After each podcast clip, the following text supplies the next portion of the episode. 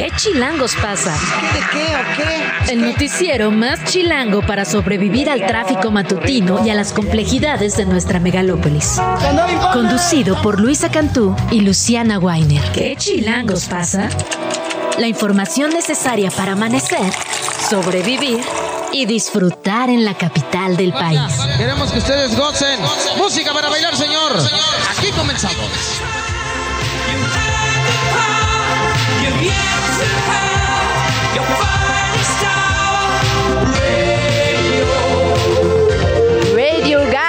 Gaga, 7 de la mañana, dos minutos. Empezamos con Queen porque un día como hoy, pero de 1991, falleció Freddie Mercury en Kennington, en Londres.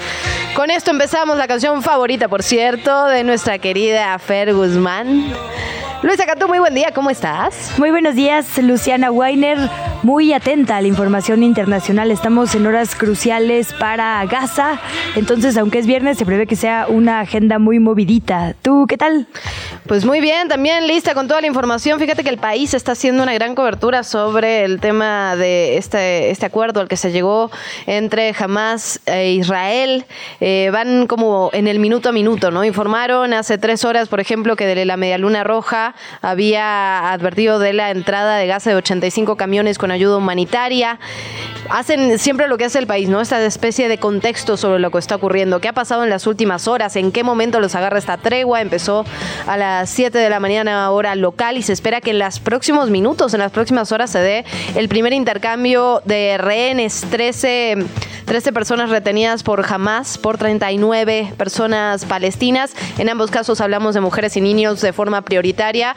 Recordemos que van a ser eh, 50 los liberados por el grupo Hamas contra 150 de personas palestinas. Estaremos esperando en efecto porque eh, seguramente será una de las notas del día. Sí, sin duda. Eh, está también la noticia de que ya pudo ingresar combustible, alimentos de ayuda humanitaria, suplementos médicos, ¿no? Que es una cosa, pues, obvia, básica. Estaban suturando gente, niñas, niños sin anestesia, ¿no? Sin ningún tipo de medicamento. Estas cosas son fundamentales para la dignidad, pues, de la vida.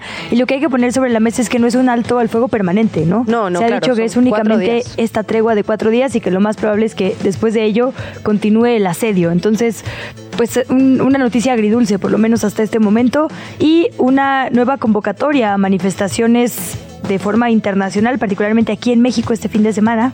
Eh, la siguiente semana, el 29 de noviembre, otra megamarcha, ¿no? Diciendo esto, alto al asedio en Gaza. En efecto, también tenemos que hablar de lo que ocurre aquí en nuestro país. Hablaremos de lo que pasa en Acapulco. Ayer el presidente estuvo por allá, dio su conferencia matutina, hizo algunas declaraciones un poco polémicas, las vamos a escuchar en unos minutitos más. Y lo que pasa en el ambiente político, ambas cámaras están en plena ebullición. Ya estamos Nuestra en parte ese favorita. momento. Ay, sí. El chismecito político, quién se Sí. peleó con quién, quién se ha ido del partido y siempre está buscando la reelección. ¿Quién será? Ay, sí. Híjole, lo peor es que, ¿Quién vuelve lo al peor es que Senado? Opciones, o sea, ni Bueno, siquiera es sí. como de, ah, solo hay una persona obvia. No, hay varios modos así. Pues muchísima información, Luciana, si te parece, empezamos. Venga. Como ya adelantábamos, la conferencia de prensa matutina de ayer del presidente Andrés Manuel López Obrador se llevó a cabo en la base naval de Acapulco.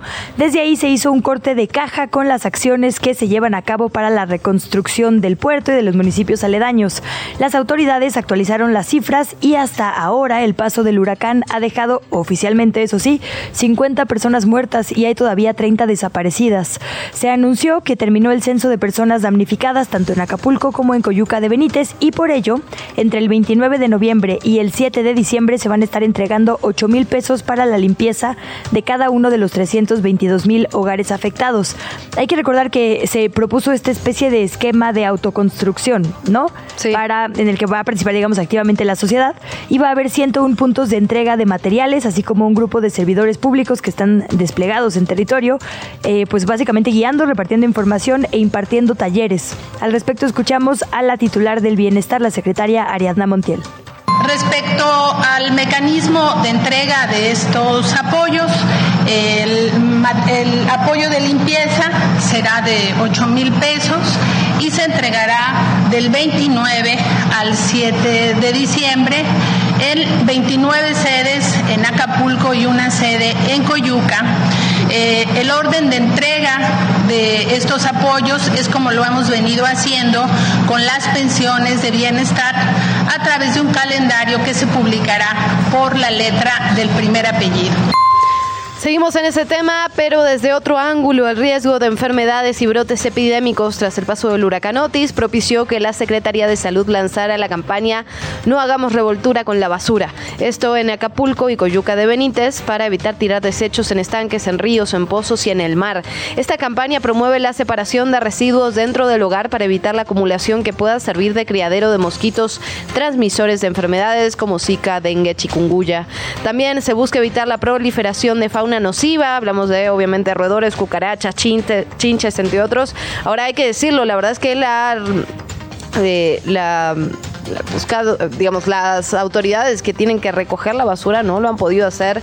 Todavía las calles todavía están llenas de basura allá en Acapulco y Coyuca. Entonces, la verdad es que por más que uno lo separe, si luego no pasa el camión para que lo recojan, pues está, está complicado en ese sentido. De hecho, es una de las partes, digamos, con mayor alerta en Acapulco y en Coyuca de Benítez en este momento, el tema de la basura y todo lo que eso implica.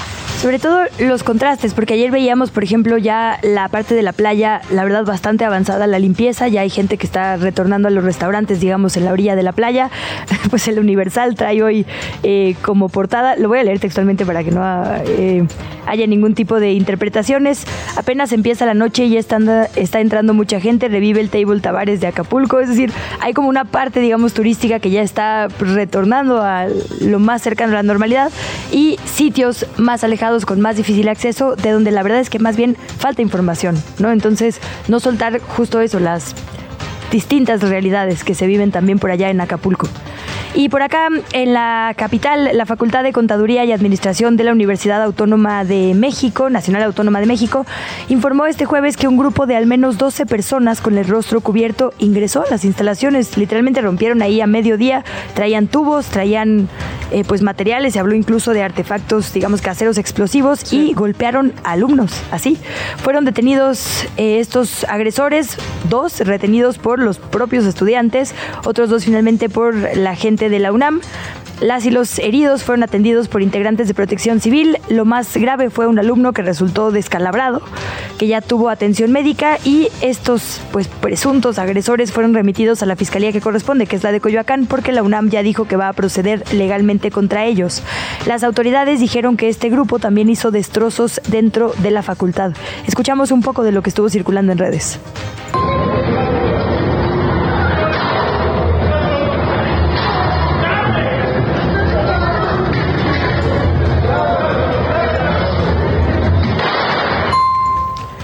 Según los reportes iniciales de la UNAM, este grupo de personas habría irrumpido en la facultad buscando impedir que se rindiera el informe del director de esa facultad que estaba previsto a las 2 de la tarde.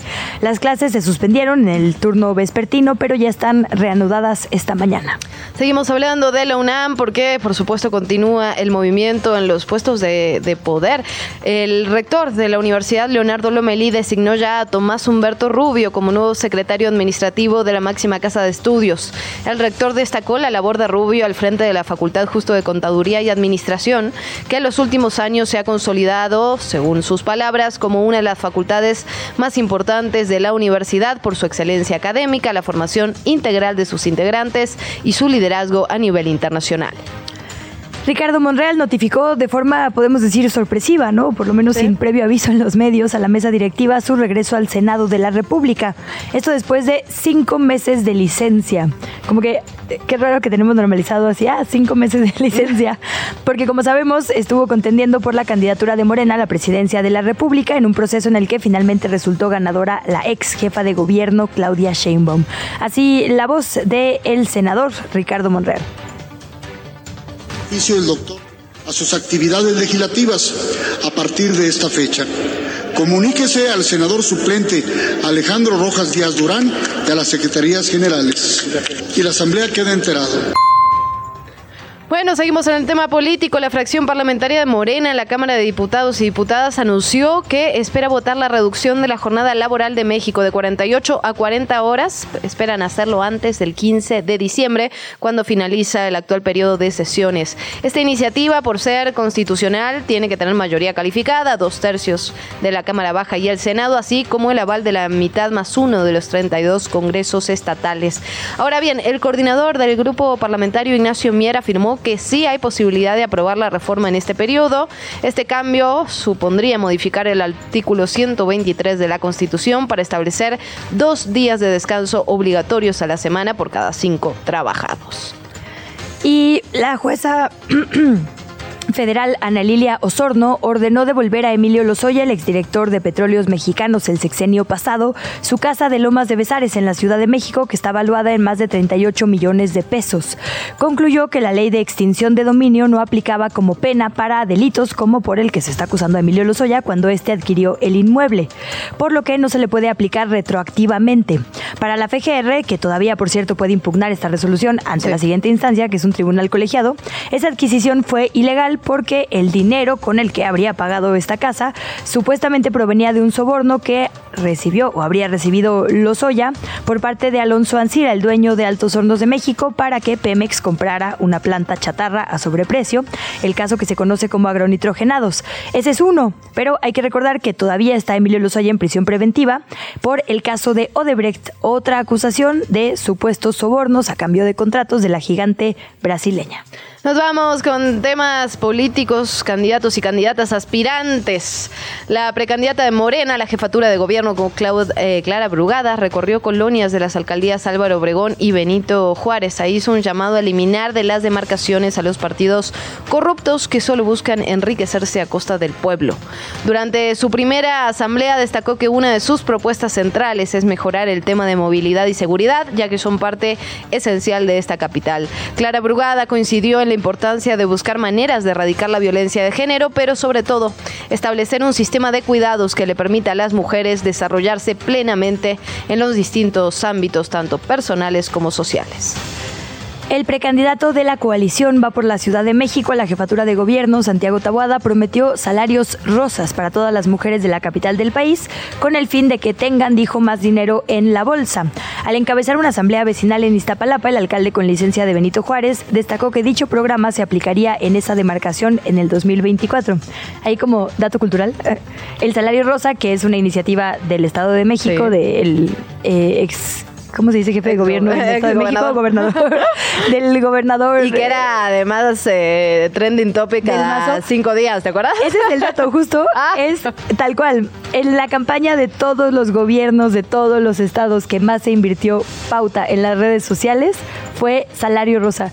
mira, en su defensa decía el activista Julián Macías, hay mucha gente que pauta políticos, eh, el activista digital, para fines personales, o sea, tal cual promocionar su figura. Su ¿Quién más gastaba el Estado de México? Pero por lo menos sí podemos decir, era para esto, para difusión del Salario Rosa. Doy fe, doy fe. En algún momento trabajaba en un programa, no, no, no me tocó Salario Rosa, pero trabajaba en un programa en el cual me tocaba buscar los hashtags y las trending topics.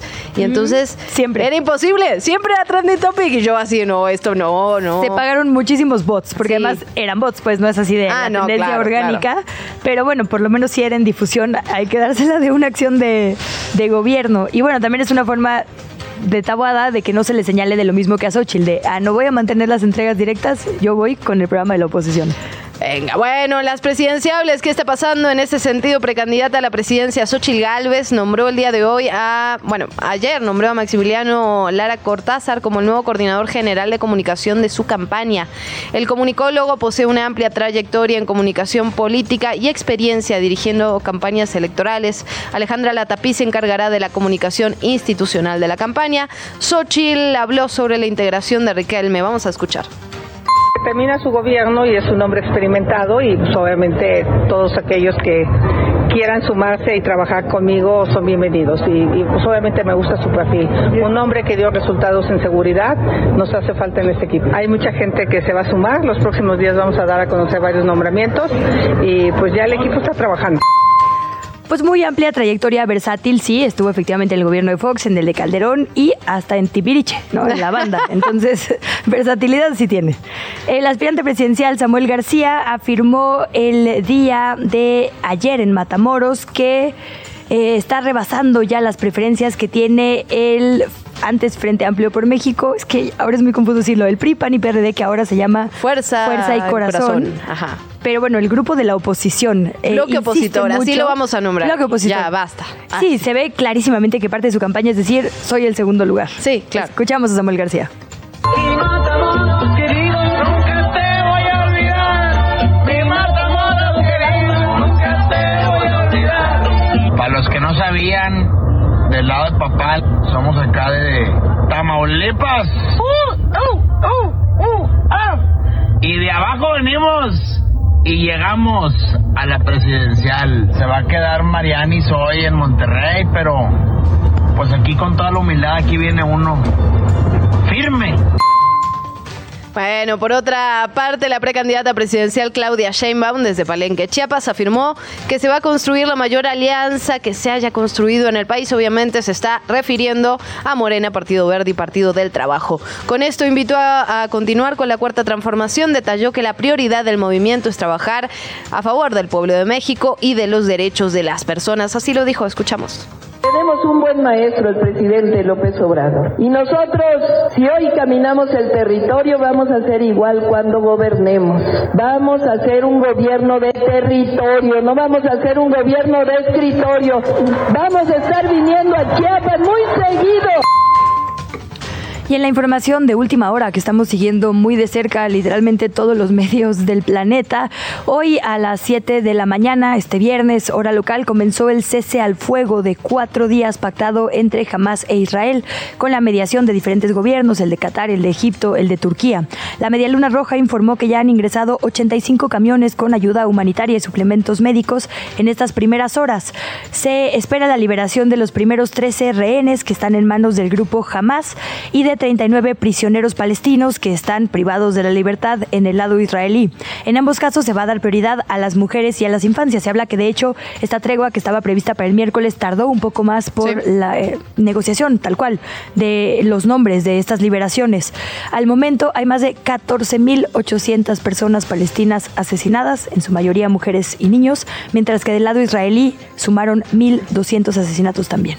Antes de irnos con otros temas, Luisa, información de última hora. Hoy, por cierto, es el Viernes Negro, Black Friday, que tiene que ver con todas estas descuentos que se dan en Internet. Ahora bien, lo, peculiar es que hay miles de empleados de la empresa Amazon que están protestando por mejoras salariales y que se van a huelga en todo el mundo durante justamente estas fechas, fechas, digamos, claves para la empresa, claves para las ventas. Se está inaugurando además la temporada navideña. Esto, pues, acaba de pasar. En realidad ya venían el tema de la huelga, ya lo venían hablando, había protestas en algunas sedes de esta empresa de venta por internet, en plataformas digitales. Ahora bien, parece que la huelga será mundial, así que vamos a darle seguimiento puntual a este tema porque claramente, y más en una fecha como hoy, puede ser noticia.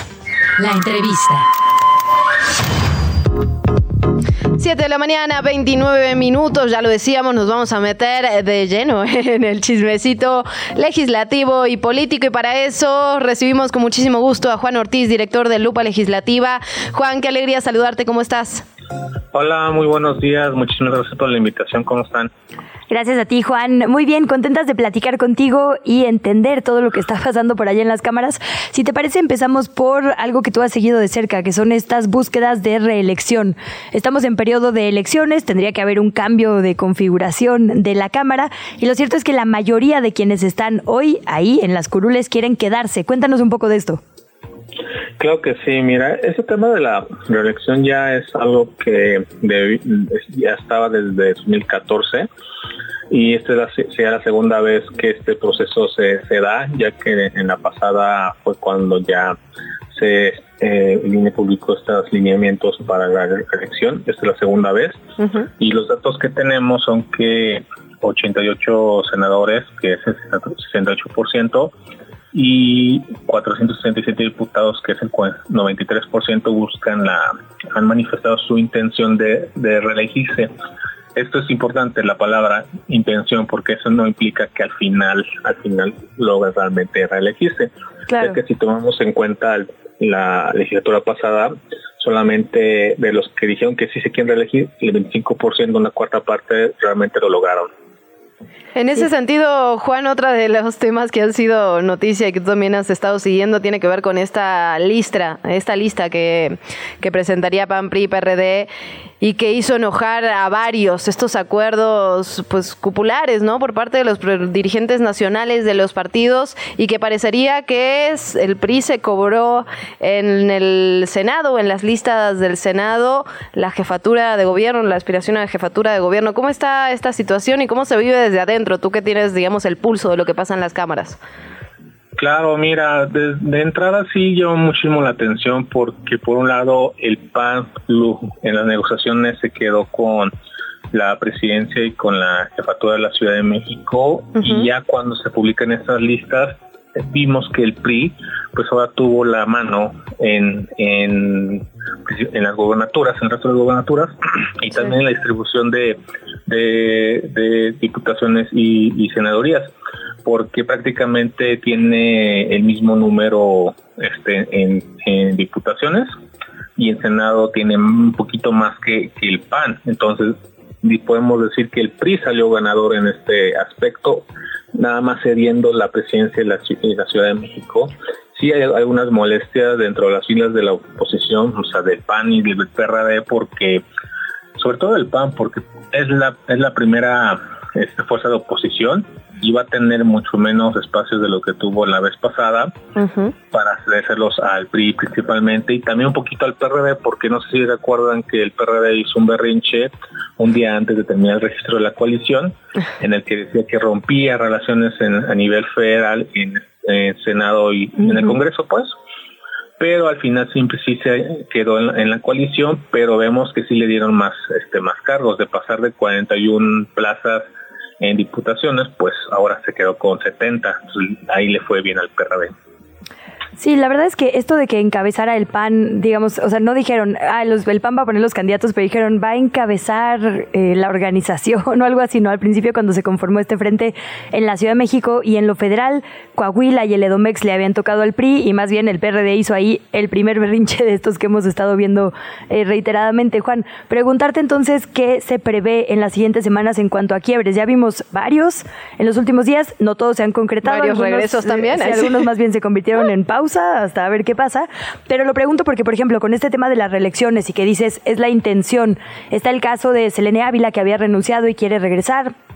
Pienso en el histórico, ¿no? De Porfirio Muñoz Ledo cuando le negaron esta reelección, el tremendo pues choque que fue para, para Morena, hubo ahí rompimientos importantes. ¿Eso podría pasar ahora? Digo, sumado a todo lo que estamos siguiendo electoralmente, gente enojada porque no le den en la en el propio partido las reelecciones.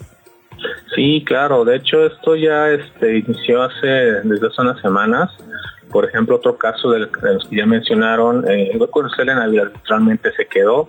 Este, fue una de las que manifestó su intención para reelegirse por Morena. Uh -huh. eh, por ejemplo, tenemos caso de Lucy Mesa, una senadora que era de Morena, ahora ya se pasó a PRI, justamente ayer ya lo confirmó, pero ella va a ser una de las que encabece esta lista de para las gubernaturas en, en modelos, que precisamente ya tiene esta preferencia en, en, su, en su estado y quiere aprovechar eso del frente. Por supuesto que van a venir más cambios porque todavía falta definir el tema de las pluris, que es otra batalla que va a venir porque esto que platicamos solamente son para mayoría relativa y gobernaturas. Entonces otra batalla se va a dar en las pluris y cómo se van a estar repartiendo para, pues digamos, esperemos que eliminen asperezas, si no, la oposición se va a seguir peleando por espacios cuando ya debería de concentrarse en las precampañas y tanto nacional como, como estatales, porque las encuestas los ponen muy abajo y creo que ya deben darle ahí mucha prioridad. Y en ese sentido, Juan, ¿cómo estás leyendo este regreso de Ricardo Monreal al Senado? Sorpresivo, digamos, lo decíamos al inicio de este programa, eh, nos agarró medio en curva, no sabíamos que iba a regresar. ¿Cómo estás leyendo? ¿Qué podría significar?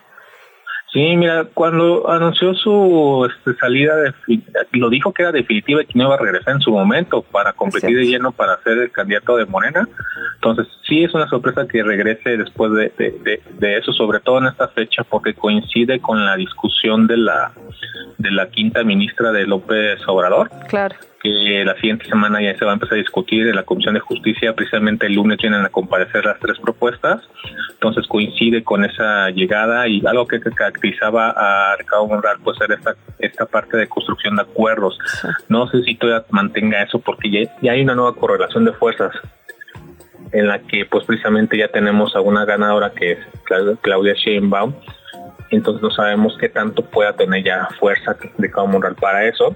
Y también llama mucho la atención que su suplente era el senador Alejandro Díaz este, Rojas Díaz, que fue una voz muy crítica con todos, pero también contra su propia bancada y contra el gobierno federal. Entonces se va esa voz crítica y regresa Ricardo Monreal con la tarea de pues lograr un acuerdo para, para tener los votos que se necesitan mayor calificada para la quinta ministra de López Obrador.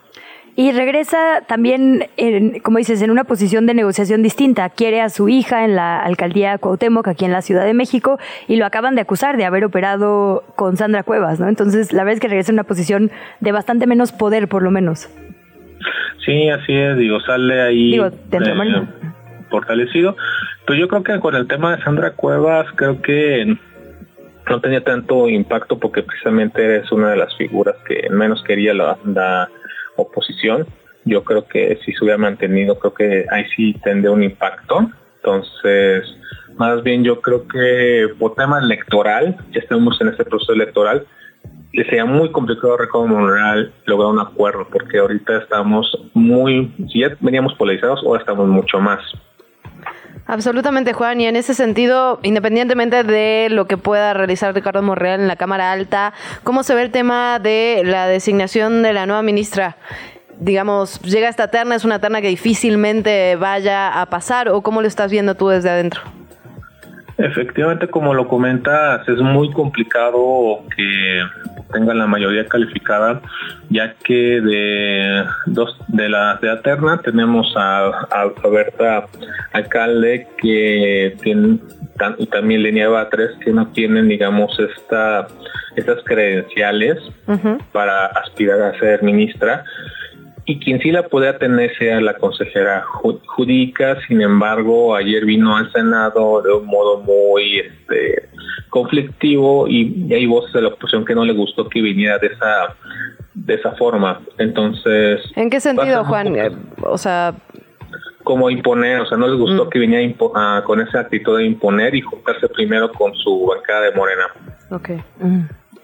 Pues sí, seguimos de cerca varios de estos temas. También eh, esto que decías, ¿no? De mm, las listas de quienes llegarán a diferentes espacios como el Senado. Pienso, por ejemplo, en el doctor López Gatel, en el propio Omar García Harfush, eh, gente que terminó, digamos, em, pues negociando como parte de este proceso interno de Morena lugares o, pu- pues sí, digamos, atajos al Senado de la República. ¿Cuándo tendremos estas listas, Juan? ¿Cuándo es, digamos, el- cuándo son los tiempos a seguir? Sí, claro, mira, ahorita las precampañas van a terminar hasta, hasta enero. Yo creo que vamos a tener noticias hasta hasta febrero del siguiente año, ya cuando se defina, porque precisamente, como bien lo mencionas, Morena usó los lugares, los cargos en el Senado como una forma para evitar rompimientos en la designación de, de las gobernaturas. Entonces yo creo que sí va a haber ahí sorpresas, ya dijiste a algunos como Hugo López Gatel, Harfush igual puede estar ahí, pues yo creo que su tirada esta del gabinete de Clau- Claudia Sheinbaum. Pues Juan, preguntarte por último, no te queremos sacar mucho más tiempo, pero estos acuerdos que emite línea de acciones afirmativas, que estamos hablando de diputaciones y senadurías donde tendrían que ocupar las personas indígenas, afromexicanas, personas que viven con una discapacidad, personas pertenecientes a la diversidad sexual, personas migrantes, ¿esto va a cambiar de alguna manera la configuración o ya se tenía presupuestado, ya se tenía contemplado?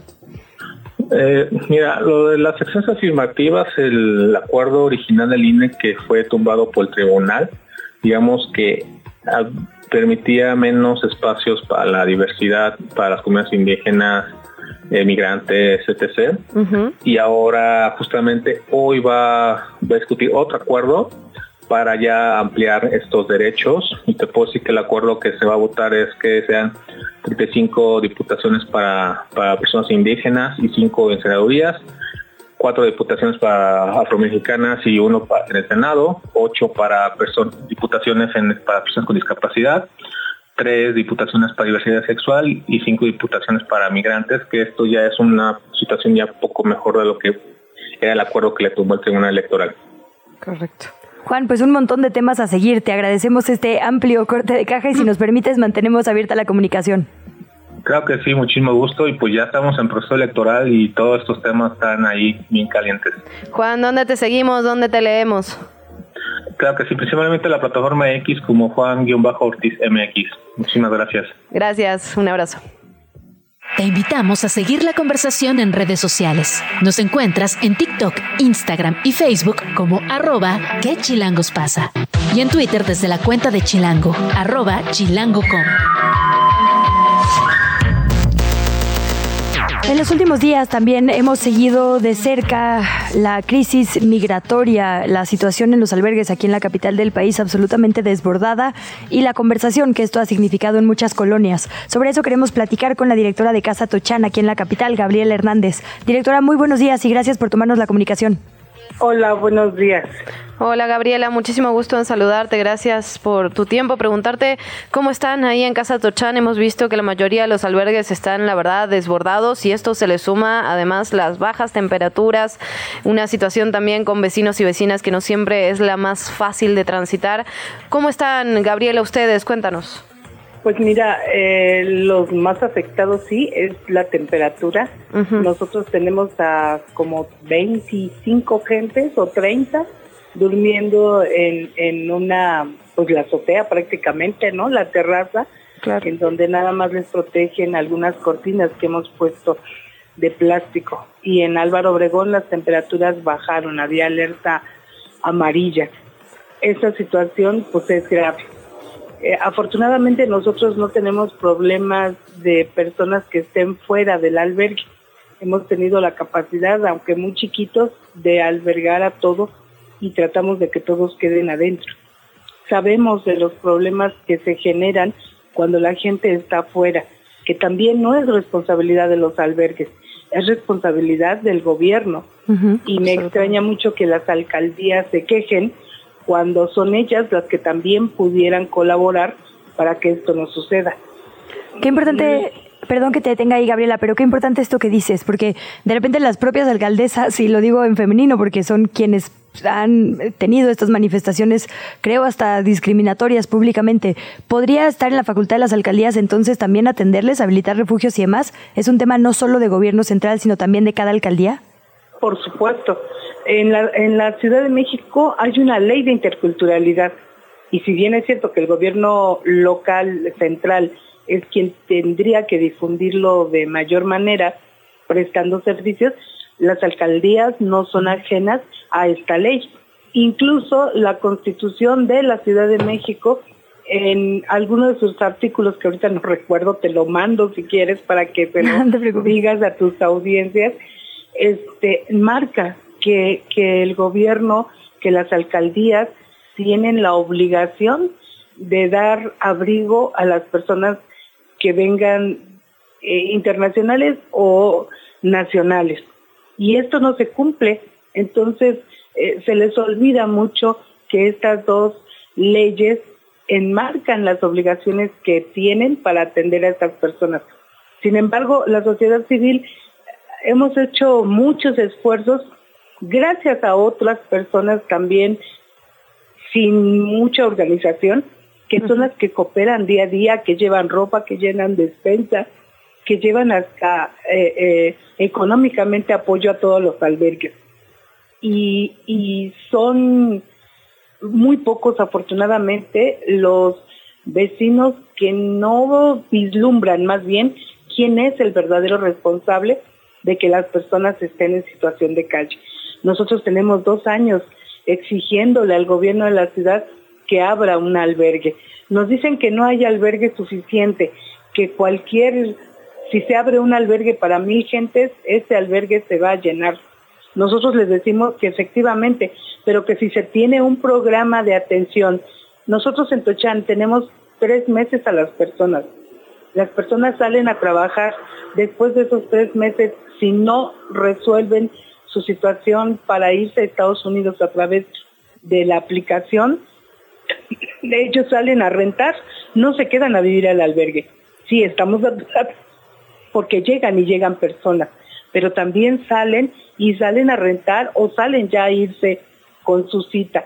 También les dificulta el no tener un documento que avale su regular estancia en la Ciudad de México. Eso también es culpa del gobierno, bueno, el gobierno federal, pero que también podía abonar el gobierno local y las alcaldías, pues a, demandar que esto se cumpla y en ese sentido el problema de los, de, los migrantes en la calle podría bajar significativamente. Yo creo que lo que hay que tener es voluntad, eso es lo que falta, y oídos, porque nosotros tenemos dos años de estar hablando y no nos han escuchado. En ese sentido, Gabriela, eh, digo, parece medio evidente por lo que vienes contando, pero tengo que preguntarte si el gobierno apoya cuando vienen estas temporadas invernales, que era lo que hablábamos al inicio, ¿les dan algún tipo de ayuda a ustedes? No, ninguno.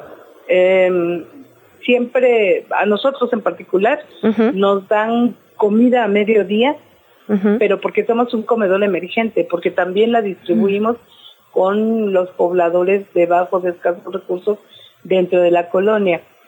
Eh, siempre son promesas. Hace poco les recordábamos en una mesa que tuvimos de, de, diálogo, intentando que nos abrieron las, las personas académicas que, tema, que hablan sobre el tema de migración y les decíamos, obviamente que nos ayuda la comida, pero no es suficiente. Y siempre, si hubiera más espacios, las personas no estarían en situación de calle. Eso es como lo que no se oye, lo que no se vislumbra. Siempre, desde hace dos años se están minimizando. Son poca gente, solo son, se van a ir luego. No, o sea, se van a ir hasta que tengan su aplicación. No se van a quedar en México, eso también es cierto. La necesidad de ellos por llegar a Estados Unidos es mucha y Estados Unidos ha dictado sus reglas y el gobierno de México las ha aceptado. Por desgracia no hay nada escrito, pero por un lado dicen que no somos tercer país seguro y sin embargo recibimos a personas que son deportadas. Si tú hablas de deportación es que las regresen hasta su país de origen. No, las dejan en cualquier esta, en cualquier frontera de México y México las acepta. Entonces, pues es un doble discurso sin dar servicios. Mm, el Instituto Nacional de Migración solamente se ha atrevido a hacer redadas aquí en la Ciudad de México. Es algo que jamás se había visto. Tengo 12 años de estar luchando por los derechos de los migrantes y me da mucha tristeza que todo se haya retrocedido. cuando la ciudad santuario no teníamos este problema, hoy la tenemos. Sobre todo, como dices, ahora que tenemos en vigencia una nueva constitución, ya lo busqué, Gabriela, es el artículo 11 Ciudad Incluyente y el artículo 20 Ciudad Global que textualmente dice el Gobierno de la Ciudad de México, en coordinación con las alcaldías, instrumentará políticas de acogida a favor de las personas migrantes, así como aquellas que busquen y reciban asilo y protección internacional en México. Como bien dices, más claro ni el agua. Y y preguntarte también ahí por, digamos, estas, estas características particulares, eh, porque sabemos que diferentes grupos de edad tienen diferentes requerimientos. ¿Qué es lo que estás viendo con todas estas décadas de experiencia en este momento? ¿Quiénes están en situación de movilidad y sobre todo pasando por la Ciudad de México? Mira, nosotros atendemos a hombres exclusivamente porque no tenemos capacidad de atender a familias. Vemos que hay gente, yo creo que hay de todas las edades, pero es la edad productiva de las personas 40, de 40 a 18 años, ¿no? Eh, eh, donde están en todo su potencial de, pues de dar, ¿no? El, eh, su fuerza de trabajo. Hay algunos que se atreven de más edad, pero que tienen también las condiciones para desarrollar, pues cualquier tipo de trabajo, ¿no? Gabriela, estás en comunicación con otro tipo de albergues. ¿Has visto un cambio en la recepción de la gente? Porque lo que estamos viendo, eh, digamos, claro, en Casa Tochan finalmente todos pueden entrar y eso la verdad que es una gran noticia, pero estamos viendo en otros puntos, puntos de la capital eh, una situación muy complicada con vecinos y vecinas. ¿Has notado lo mismo? Claro, que puedan, que pueden entrar a Tochán porque somos muy poquitos y casi no llegan y estamos muy arrinconados, ¿no? Eh, eh, este, en Cafemín están a un paso del metro, están a media hora tal vez caminando de la central de autobuses del norte, porque donde está llegando la gran cantidad de personas. Entonces, mm, eh, ellos, aunque quieran, digo, un albergue que está destinado para 600 personas tiene como 800, eh, eh, y además, pues las personas se asientan sin que el albergue tenga nada que ver. Claro. Y ahí es, yo creo que la empatía entre las personas que no conocen el tema. A mí eso me da mucha tristeza porque muchos mexicanos vamos a estar y ya están en una situación también de migración por la seguridad personal y eso no lo vemos. Tantas desapariciones en México, tantos secuestros, hacen que la gente se vaya. Y si nosotros no somos empáticos con los migrantes que tenemos a la mano, pues algún día nos va a llegar, ¿no? Eh, pero además no vemos la riqueza de tener a una persona extranjera eh, dentro de nuestro territorio. Nosotros tratamos de aprovecharla lo más, pero a veces cuando se vienen estas situaciones de amontonamiento, de, de no saber qué hacer, pues ese trabajo ante la comunidad se descuida un poco. No quiere decir que no se haga, pero se hace más lento. Y ahí también las autoridades tendrían que estar. Yo me pregunto dónde están las instituciones que trabajan contra la no discriminación, contra la xenofobia, que son cuestiones que tenemos que ir resolviendo, porque si no cada vez vamos a ver una humanidad más deshumanizada. Y si no habría que ver eh, eh, los últimos acontecimientos policíacos, ¿no? Eh, niños que queman a otros niños, balas que perdidas que, hieren a otros niños, en fin, una situación que en vez de enemistarnos nos tendría que eh, hacer que trabajáramos en grupo para resolver pues los problemas. Yo creo que los vecinos no están bien enterados y no saben la dimensión del trabajo que se tiene y que ellos mismos pudieran hacer con, con las personas. Yo, yo le voy mucho a a ese descontento, a, a, una época electoral en donde todos quieren hacer sus bases sociales y entonces se cogen de cualquier tema. Gabriela, tenemos un minutito porque nos entra una pausa en automático. Solo preguntarte, en, un, una ciudad santuario como la que como la que deberíamos ser, más bien, como bien dices, eh, ¿qué tendría que pasar? ¿Qué tenemos que exigirle a cada una de las autoridades en este momento? Pues eso, que cumplan la ley. Está, tú la acabas de leer, está muy bien especificada y solamente es el apego a la ley. Nadie está fuera de la ley, se está cumpliendo, la sociedad civil está cumpliendo con lo que el gobierno debería de estar haciendo. Gabriela, ¿cómo ayudamos? ¿Cómo podemos ayudar en Casa Tochán? Mira, eh, el hecho de difundir el tema ya es un gran apoyo. Yo creo que hay que difundir qué es la migración, en qué nos enriquece por tenerla cerca y en qué podemos ser empáticos porque tenemos los mismos problemas y yo no quiero que a mis nietos, si se tienen que ir de migrantes, los traten mal. Tal cual. Gabriela, con eso nos quedamos, de verdad, agradecerte muchísimo, muchísimo estos minutos. Podemos donar ahí también en Casa Tochán, están en las redes sociales. Gabriela Hernández, de verdad, muchísimas gracias. No, gracias a ustedes. ¿Qué chilangos pasa? En los medios y en las redes sociales. 7 de la mañana, 57 minutos. Vamos a medios y redes sociales. Empezamos en El Economista. Iniciativa de salario base en el deporte profesional quita candado a la opacidad. Esta es una nota de Marisol Rojas, donde entrevista a Patricia Mercado, con, la que, con quien platicábamos hace unos días en este espacio, particularmente sobre esta propuesta para que varios, varios ámbitos del deporte, la Liga MX femenil entre ellas, pero también la Liga Mexicana de Softball, etcétera, etcétera, etcétera, tengan, digamos, un salario base eh, equitativo, es decir, que entre hombres y mujeres tengan el mismo salario base. Esto no significa que tengan el mismo salario en total, solamente que partan de una base y que a partir de ahí, obviamente, tiene que ver la experiencia, la cantidad de dinero que se invierte por parte de las marcas, etcétera, etcétera. Es una entrevista importante porque aquí ponen en, no solo tiene que ver con una cuestión de paridad, de equidad, de justicia histórica, sino también con una cuestión de transparencia ¿no? Y esto me parece muy interesante porque finalmente no se sabe, eh, de, digamos, en ningún, en- bueno, en la mayoría de los deportes no se sabe cuánto cobran, ni qué salario base hay, ni de qué forma. Entonces, digamos, esta, esta propuesta que se sigue discutiendo y que ya lo decíamos con con Patricia Mercado, seguramente platicaremos con ella la semana que viene, porque el miércoles se va a estar discutiendo sobre este tema. Eh, la senadora nos decía justamente esto, ¿no? Eh, hay que hablar sobre el tema no solo por una cuestión de equidad y justicia entre hombres y mujeres, desde subsanar estas inequidades históricas, sino también para hablar de transparencia salarial. Dice la senadora, en todo el sector privado hay mucha discrecionalidad y esto profundiza las desigualdades. No le ponen precio al puesto cuando hacen las convocatorias. La falta de transparencia de los salarios es algo muy fuerte en toda la economía de empleos, no solo en el deporte, donde no hemos encontrado datos, sino ya hubiéramos calculado un salario base.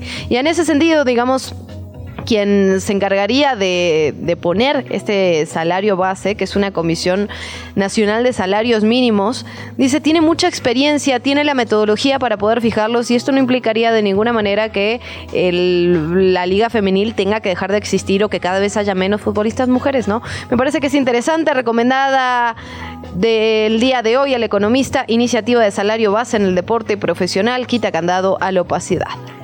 El abogado Salvador Leiva, exsecretario técnico de combate a la tortura de la Defensoría Federal Pública, tuiteó un tribunal colegiado ordenó que el juez de la causa de Brenda Quevedo, que es una de las supuestas implicadas en el caso Wallace, adopte medidas para garantizar el derecho a la presunción de inocencia que se viola con los espectaculares que puso Isabel Miranda. La Fiscalía tiene investigaciones desde hace un año sin avances. Seguramente si usted circula la capital del país habrá visto no uno, no dos, sino decenas de espectaculares. Y ahora bajaron, porque hasta hace unos meses era una cosa. Por todo Por el periférico veías al menos cinco o seis. Así es, que dice hashtag caso Wallace, son efectivamente la red, digamos, publicitaria que pertenece a Isabel eh, Miranda, a la, la víctima indirecta de este caso, eh, y que pone fotografías, datos de la carpeta de investigación, nombres de estas personas que fueron acusadas y acusados, y eso es una evidente violación al debido proceso por múltiples motivos, ¿no? Pero además es justo el tema que tiene el caso en la Suprema Corte, fue el tema del caso Casés, ¿no? Las violaciones al debido proceso, la exposición pública, generar una sentencia pública previa a la de un juez. Y particularmente él habla del tema de Brenda Quevedo, que es la que no tiene sentencia, ¿no? Tiene década y media en prisión preventiva, lo cual es todo otro tema. Pero bueno, lo cierto es que mientras no tenga una sentencia, en realidad nunca la sociedad civil debería actuar como fiscalía, que es también una de las cosas que ha acusado la defensoría, que esta persona, bueno, iba a los MPs a dar órdenes, publicaba conferencias de prensa con información sensible, pone estos espectaculares, y esto generó algo que la Defensoría y eh, en general, digamos, en la abogacía se llama efecto túnel, que es que la sociedad solo ve como si fuera un túnel como culpable a quienes se están señalando sin importar la investigación real judicial, si hay pruebas o no, si pruebas, está fundado o no. Solamente es, ah, le están acusando tanto en tantos lugares, en tantos espectaculares, en tantos programas de televisión, que claramente tiene que ser ella. Esto ha generado además una visión eh, o sea, impactantemente misógina contra ellas dos, ¿no? Se ha hablado de sus cuerpos, se les ha llamado fems fatal, que hicieron tal o cual cosa, es decir, ha habido una cobertura muy misógina y muy mediática sobre este tema, eh, y por ello eh, un tribunal colegiado está pidiendo que se garantice el derecho a la presunción de inocencia, es decir, que no se expongan ni sus nombres ni sus caras en estos espectaculares. Hay que recordar que simultáneamente hay una investigación hoy en curso por el delito de tortura en contra de la señora Isabel Miranda de Wallace.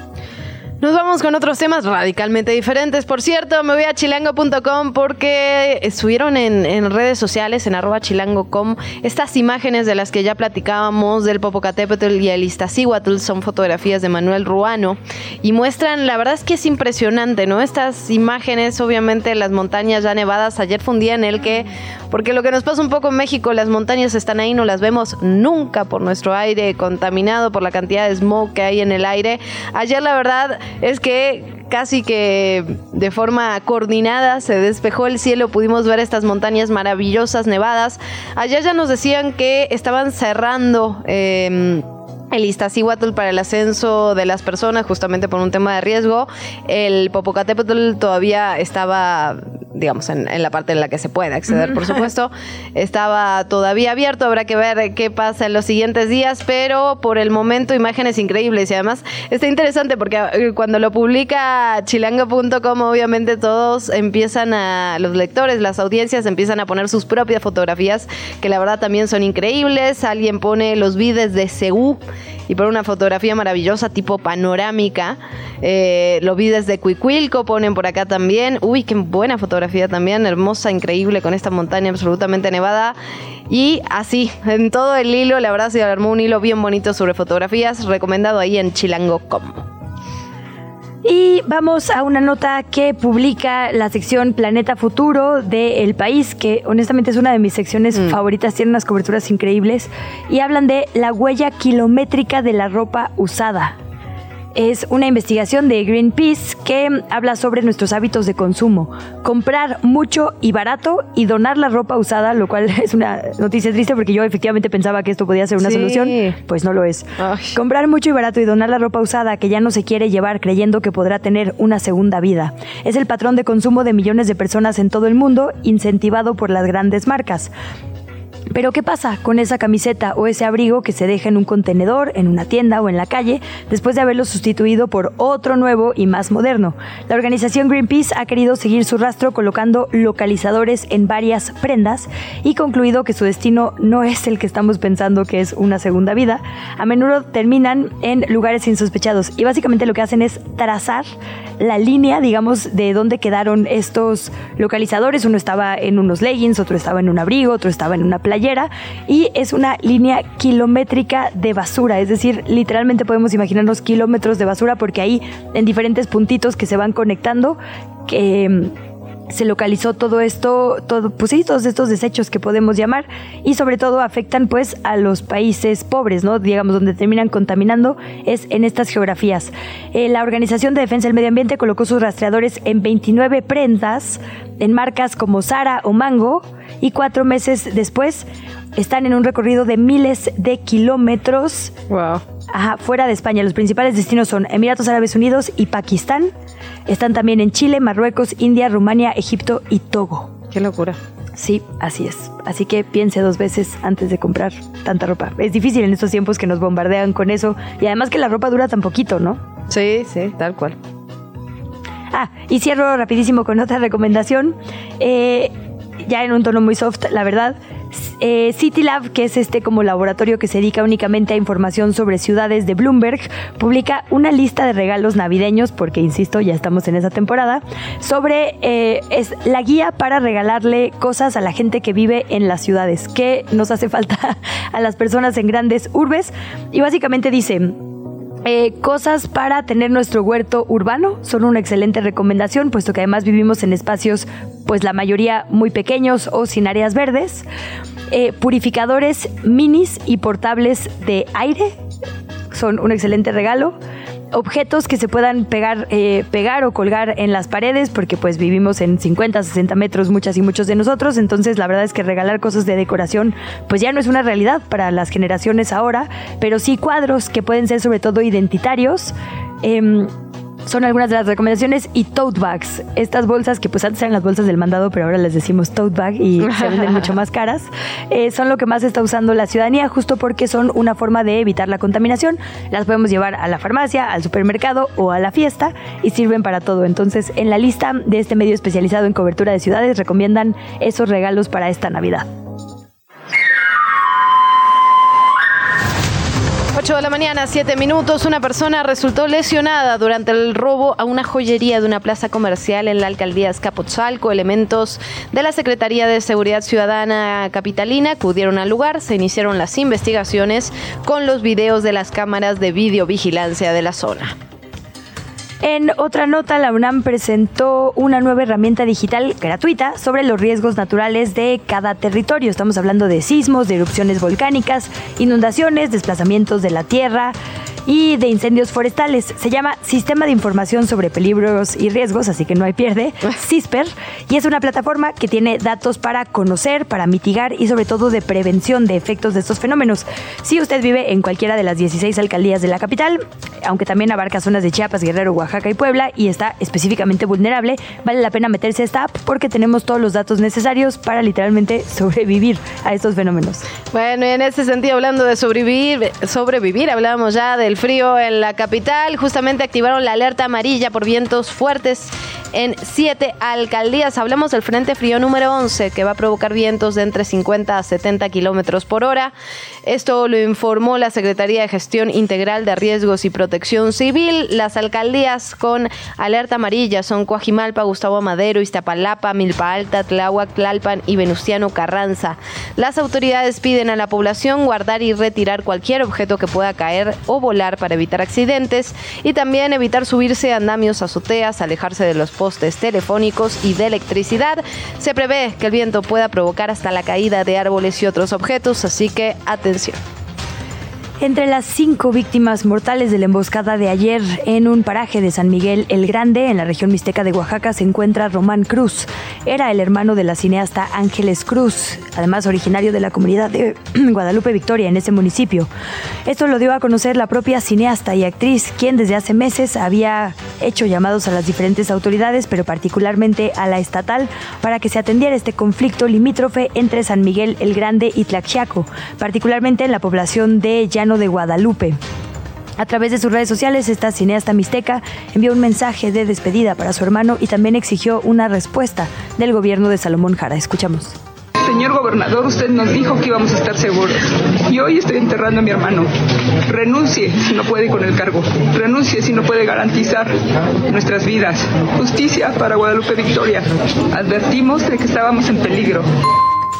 Por otra parte, el jefe de gobierno Martí Batres encabezó la presentación del cuarto informe anual de la alerta por violencia contra las mujeres, esta decretada en la Ciudad de México el 25 de noviembre de 2019 por la ex jefa de gobierno capitalina Claudia Sheinbaum. Vamos a escuchar lo que dijo.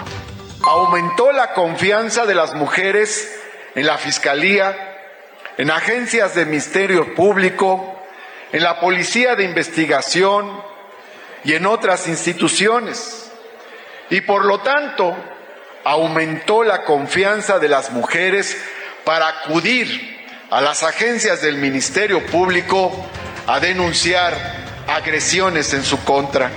Por otra parte, la secretaria de las Mujeres, Ingrid Gómez, informó que se han invertido más de 2.584 millones de pesos justamente para acciones relacionadas con prevenir, atender y erradicar la violencia. Volvió a repetir que las mujeres confían ahora más en la impartición de justicia, lo cual es cierto, digamos, muy a medias, muy relativamente. Las cifras de impunidad en la capital y en, y en el país, hay que decirlo, siguen absolutamente altas. La violencia de género continúa. Las autoridades no han logrado dar una solución, digamos, o una disminución al menos a este problema. Pero bueno, ahí estaba el cuarto informe de la alerta de violencia de género aquí en la capital, que por cierto está activa en muchísimos estados porque, como lo decíamos, es un problema nacional. Y en otra nota, la Secretaría del Medio Ambiente, también local, la de la Ciudad de México, informó que se han plantado un total de 205 árboles sobre la avenida Doctor José María Bertis, 18 árboles en los viveros de Coyoacán y 6 árboles más en la Plaza de la República. Todo esto es para reducir la vulnerabilidad ante plagas y enfermedades. La SEDEMA eligió una paleta vegetal adecuada para cada ubicación. Hablamos de ébanos y olmos, también pata de vaca y perales. Las alcaldías son las responsables, hay que decirlo, del manejo del arbolado tanto en los parques como en las avenidas secundarias. Pero la SEDEMA dijo que va a seguir implementando programas de manejo integral, puesto que no solo se trata de paisaje urbano, también de resiliencia de la ciudad ante desafíos ambientales. Nos vamos ahora con otros temas. El Congreso local aprobó reformas y adiciones a la ley para que ninguna persona pueda ejercer un empleo, un cargo o la comisión en el servicio público, tampoco registrarse como candidato o candidato a cargos de elección popular cuando tenga una sentencia firme por la comisión intencional de delitos contra la vida o integridad corporal, delitos contra la libertad, seguridad sexual, violencia familiar, violación, violencia política contra mujeres en razón de género o si está en el registro de deudores alimentarios morosos. México se abstuvo en una votación histórica de la Asamblea General de las Naciones Unidas que planteaba la creación de una convención tributaria a nivel global. La abstención de nuestro país ocurre en un rechazo eh, generalizado de Estados Unidos, el Reino Unido o la Unión Europea, eh, eh, que lamentó muchísimo la organización Fundar.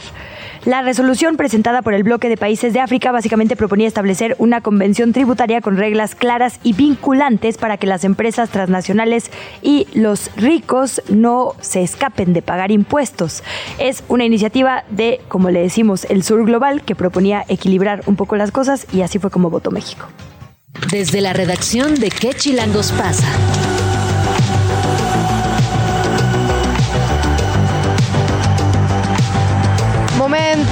Momento, momento de hablar de otros temas. Vamos a platicar sobre el tema de los accidentes de tráfico cuando incluyen o implican a un ciclista o una ciclista.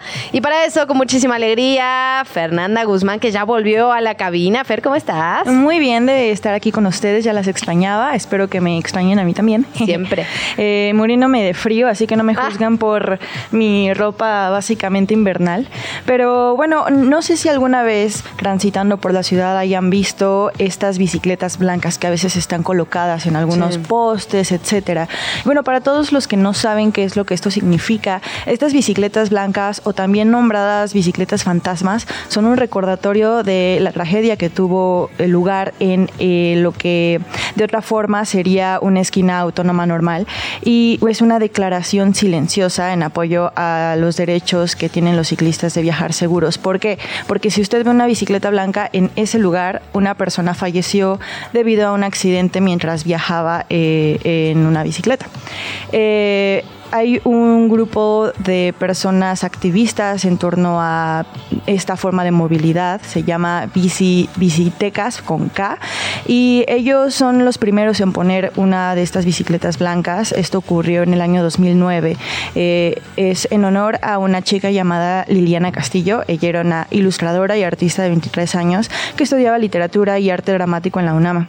Ella estaba circulando en una bicicleta sobre Avenida Universidad cuando lamentablemente fue atropellada por un joven de su misma edad que conducía exceso de velocidad. Falleció siete días después en el hospital de Choco. Y bueno, en la Ciudad de México, Visite- Visitecas han puesto muchas otras eh, de estos monumentos, de estas bicicletas fantasmas, pero lamentablemente con el paso de los años muchas son robadas, extraviadas, quitadas por el mismo, eh, por las mismas delegaciones, por lo que no hay un conteo de cuántas en realidad hay en este momento en toda la ciudad. Sin embargo, es importante que cada vez que veamos una, pues pensemos en qué ocurrió allí, quién era la persona que iba allí, pero también cómo eh, la cultura cochista es muchas veces la protagonista de las políticas públicas en torno a movilidad en nuestra ciudad y las implicaciones que esto tiene. No es como que los coches sean el diablo, pero definitivamente nos invita a reflexionar qué otras formas de repensar nuestros traslados tenemos, porque la mayoría de estos accidentes son bastante prevenibles. Eh, para hablarlo como en cifras, en los últimos tres años los accidentes ciclistas en la Ciudad de México han aumentado 232%. De acuerdo con información del Centro de Comando, Control, Cómputo y Comunicaciones, o sea, el C5, la mayoría de estos percances ocurrió desde de 2019 a 2022, en donde, donde se concentraron en seis alcaldías, que son Coyoacán, Gustavo Amadero, Miguel Hidalgo, Benito Juárez, y Iztapalapa y finalmente en primer lugar la Cuauhtémoc. Lo cual llama la atención porque es la Cuauhtémoc una delegación céntrica que eh, tiene la mayor eh, infraestructura ciclista a diferencia de delegaciones que en la periferia como que no sé Gustavo Madero y Iztapalapa que tienen muchas menos ciclovías. Entonces no es una o sea sí obviamente es una cuestión de infraestructura pero también es una es una cuestión de cultura vial independientemente de cuántas ciclovías tengamos o no no entonces eh, este año particularmente esta semana, eh, eh, activistas conmemoraron a los nueve ciclistas que han fallecido a lo largo de este año en accidentes viales. Eh, esto fue eh, eh, particularmente recordada Jessica Nayeli Zúñiga Herrera. Ella es una joven ciclista que falleció atropellada por un trailero en el circuito interior. También. Hace poquito, a, a inicios de semana, falleció otra persona lamentablemente por este tipo de accidentes. Entonces, bueno, cada vez que veamos una bicicleta blanca pensemos en eso, pensemos en repensar nuestras formas de traslados y es importante escuchar a las personas que están siendo vocales en torno a estos temas. Y justo, y justo para allá vamos, Fer Guzmán, quédate con nosotros porque vamos a platicar con Evelyn Sánchez, activista ciclista, integrante de Justicia para Todes. Evelyn, ¿cómo estás? Qué gusto saludarte, de verdad, muchísimas gracias por tomarnos la llamada. Buen día. Hola, ¿qué tal? Buen día. No, pues al contrario, qué gusto que se habla en la agenda pública un espacio para hablar sobre esto y pues evidentemente agradecemos siempre el espacio para hacer un poco más plurales. Evelyn, nos decía ahora nuestra colega Fernanda Guzmán que muchas veces se colocan estas bicicletas blancas, estas ofrendas en diferentes puntos donde ha eh, pues sido asesinada o asesinado un ciclista. Tendrían que ser también focos rojos, digamos literalmente un mapeo de dónde se tiene que corregir la convivencia entre autos, peatones y ciclistas para la autoridad, porque justo mapear estos espacios nos ha permitido saber cuáles son los focos rojos y en la capital son muy claros, ¿no? Hay ciertos cruces donde sabemos que específicamente la gente corre peligro. Así es, creo que eh, mediante estas bicicletas blancas, como tú ya lo indicas, que sí es un signo de que ahí está sucediendo algo, todas las instituciones, eh, empezando por la CEDEMOVI y siguiéndole en consecuencia la Subsecretaría de Control de Tránsito, deberían de hacer eh, una focalización acerca de qué es la intervención que permite esa violencia ejercida hacia las personas más vulnerables, como son ciclistas y peatones. Lamentablemente eso no ha pasado. En muy pocos de los cruces se ha intervenido de forma eh, estructural para corregirlos y mejorar que este paso sea muchísimo más seguro para los más vulnerables. Te podría decir que en, en el transcurso de por lo menos este año, el único cruce que ha tratado como de mejorar en cuestión de seguridad, pues es en donde murió una eh, peatona que fue la señora Cristina en Marina Nacional. Ahí sí se trasladó la base eh, de transporte público, se hicieron algunas modificaciones mínimas para que el cruce de los peatones fuera un poco más seguro. Pero eso no ocurre en todos los demás hechos de tránsito, ¿no? Y es algo que debería de suceder a consecuencia y de forma automática tras perder una vida. Creo que es lo mínimo que merecen las personas que ya sufrieron esa indolencia y esa falta de política pública al permitir cada día agresiones muchísimo más elevadas que vulneran la vida y que pues nos hacen perder todos los días personas. Absolutamente, Evelyn, una deuda ¿no? que tenemos con las y los ciclistas. Preguntarte a ti cómo llegas a ser activista. Pues mira, esto eh, sucedió desde hace algún tiempo. Eh, lamentablemente, eh, algunos tenemos que perder familiares. Por ejemplo, yo perdí un hijo. Después sucedió el tema de Mario Trejo. Mario Trejo perdió una pierna. Mario Trejo es mi sobrino. Y a partir de ahí fuimos entendiendo la carencia que existía por falta de escucha y de visión por parte de las instituciones. Sucedió este acto que fue para mí algo muy revolucionario, que fueron los Viernes de Furia, en donde lamentablemente, eh, pues cada viernes tuvimos que salir por más de año y medio a las calles a exigir que, las autoridades voltearan a vernos y escucharan la exigencia de la demanda, en, pues obviamente en la urgencia y la necesidad de vivir, porque todos tenemos necesidad de muchas cosas, pero creo que en la única que nos unificamos es en esa, ¿no? Todos queremos vivir, todos queremos llegar a nuestra casa, a todos nos esperan, todos tenemos un proyecto de vida. Evelyn, veo Entonces, Ay, perdón. Sí, sí. No, dime, dime. Es que te iba a decir, veo en, eh, ahora que hablábamos justo de los puntos donde la infraestructura podría ser distinta y, esto que dices, ¿no? De, pues de la necesidad de todas y todos estar seguros y de convivir en las diferentes formas de movilidad, que las intersecciones donde hay más peligro o donde se han registrado mayor cantidad de accidentes se concentran sobre todo en ciertos cuadros de la capital. San Pablo y Eje 1 Oriente, Eje Central y Francisco y Madero, Izazaga y Pino Suárez, Fray Servando, esquina con 20 de noviembre.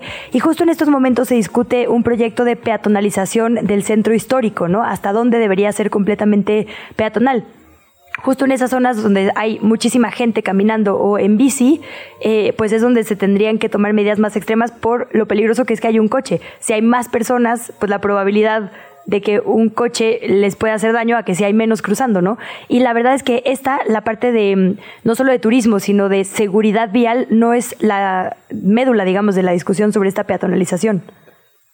Sí, claro, lo están viendo por unos intereses diferentes completamente, que no es meramente el tema de seguridad, pero eh, aquí hay que rescatar lo que para nosotros sería sano, ¿no? Peatonalizar cualquier calle siempre va a ser sano para todas las personas. Y había mucha resistencia cuando se peatonalizó Madero, pero hoy en día tú puedes ver el beneficio comercial que existe en esa zona. Muchas personas piensan que utilizar un carro para ir a comprar algo es algo que el 90% de las personas hacen y por supuesto que no. Cuando tú vas a una plaza comercial, si no te ofrece estacionamiento, buscas otra alternativa que te ofrezca el estacionamiento. Pero ¿qué pasa? Que cuando esa zona la haces caminable y familiar, pues no solamente compras un accesorio para ti, sino también te invita a disfrutar de algunas otras cosas, como un restaurante, algún lugar en donde puedas pasar un, lugar para divertirte con la familia. Entonces ya no generas un gasto por un accesorio, ya ese es un gasto muchísimo más integral. Eso quiere decir que peatonalizar una calle sí genera una mayor derrama económica para todos los comerciantes. Creo que ese es el beneficio que debería de verlo eh, el comercio y las grandes empresas y también nosotros como a lo mejor microempresarios o empresarios entender que recibir a personas eh, peatonas o ciclistas que en lugar de poder tener en nuestro patio o en nuestros estacionamientos cinco carros pueden entrar 100 bicicletas, pues son 100 posibilidades de compra que evidentemente un conductor en un auto no me va a generar. Evelyn, eh, ¿cómo hace, hace un momento mencionaba sobre los viernes de furia y estas expresiones de pedir justicia e infraestructura más mejor para los ciclistas a las autoridades. ¿Cómo ha sido la recepción de las autoridades capitalinas a este tipo de, de demandas que ustedes tienen? ¿Cómo ha sido la comunicación con ellos, su, su recepción? ¿Han tenido algún conflicto? Pues creo que el tiempo de conflicto con las autoridades eh, fue muy al principio de estos viernes de furia, que fue como por ahí del 2019, 2020 eh, inclusive, pues es muy famoso, ¿no? Un altercado que tuvimos con la subsecretaria de Control de Tránsito, donde hubo golpes de ciclistas, eh, de, de, de los policías de tránsito contra los ciclistas. Hubo personas lesionadas, personalmente igual fui lesionada en, en ese altercado. Este nunca se dio seguimiento por parte de las autoridades para saber eh, sobre esas carpetas de investigación, por ejemplo. Mm.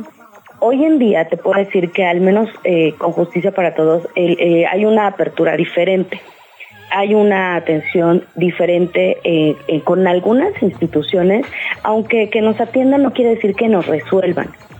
Sí es un poco más amable, pero no encontramos mm, la solución. A pesar de llevar proyectos y acudir a reuniones, mesas de trabajo infinitas, hay cosas que han cambiado, sí, hay cosas que se han mejorado también. Por ejemplo, tenemos los dispositivos que se hacen para el tema de los motociclistas que estaban generando y, y siguen generando una gran violencia vial, no solamente en las ciclovías, sino también para los peatones. Uh -huh.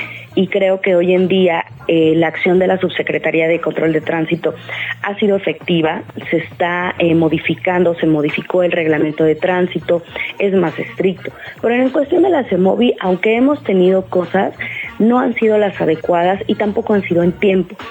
Lo que más esperamos, creo que todas las personas eh, que generamos activismo es que verdaderamente se haga un examen de manejo teórico y práctico en cuanto a la licencia. Total. Pero si siguen sin armonizar la ley general de, de seguridad, de movilidad, perdón, pues esto no, no va a suceder.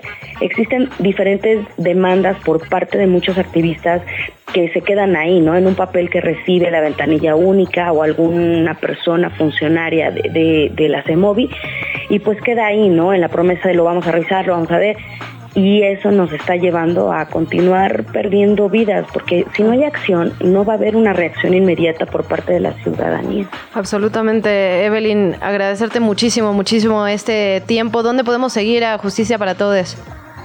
¿Tienen pues redes? estamos en redes sociales, uh -huh. este, Instagram, eh, Twitter, ahora ex, eh, Facebook, eh, TikTok y sobre todo eh, hacerle entender a la ciudadanía que, que, que, lamentamos mucho generar a veces una molestia al cerrar una calle, pero desafortunadamente es la única forma en la que podemos hacer visible la problemática, ¿no? Absolutamente. Y, y, y es muy valioso honrar la vida de cada persona porque nadie en este momento está seguro ni caminando, ni en el transporte público, ni en bici, ni en moto, ni en ningún lado a las autoridades les hace falta meter mano verdaderamente ruda y hacerle entender a la gente que matar no está padre, que los autos no están hechos para matar.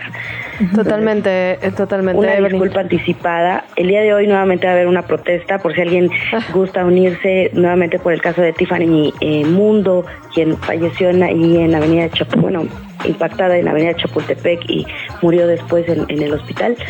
Pero este, pues lo esperamos en redes sociales, ahí nos pueden escribir si necesitan ayuda. Nosotros no cobramos la asesoría jurídica, el acompañamiento, absolutamente nada. Muchísimas gracias, Evelyn. La entrevista.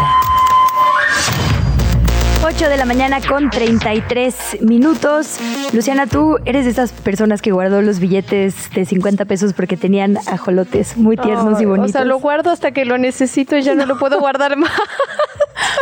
Pues en mi superioridad moral de persona que tiene dos billetes de 50 pesos de ajolotes, serie A, además, porque. Qué guay el- sigan lo tuyo, la verdad.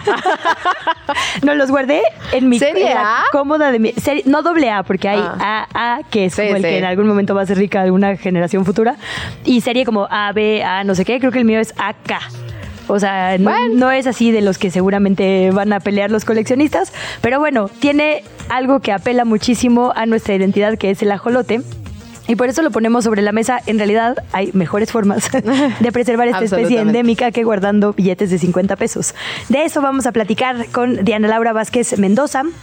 Ella es la coordinadora de la campaña Adopta Jolotul 2024. Coordinadora, muchas gracias por estar por acá con nosotras. Hola, ¿qué tal? Buenos días, gracias por invitarme. Coordinadora, muchísimas gracias. Preguntarle antes que nada de qué se trata la campaña Adopta Jolotul. Literal, ¿vamos a adoptar una Jolotul o vamos a adoptarlo simbólicamente para ayudarlos a que no, a que no se extingan en nuestro país? Cuéntenos.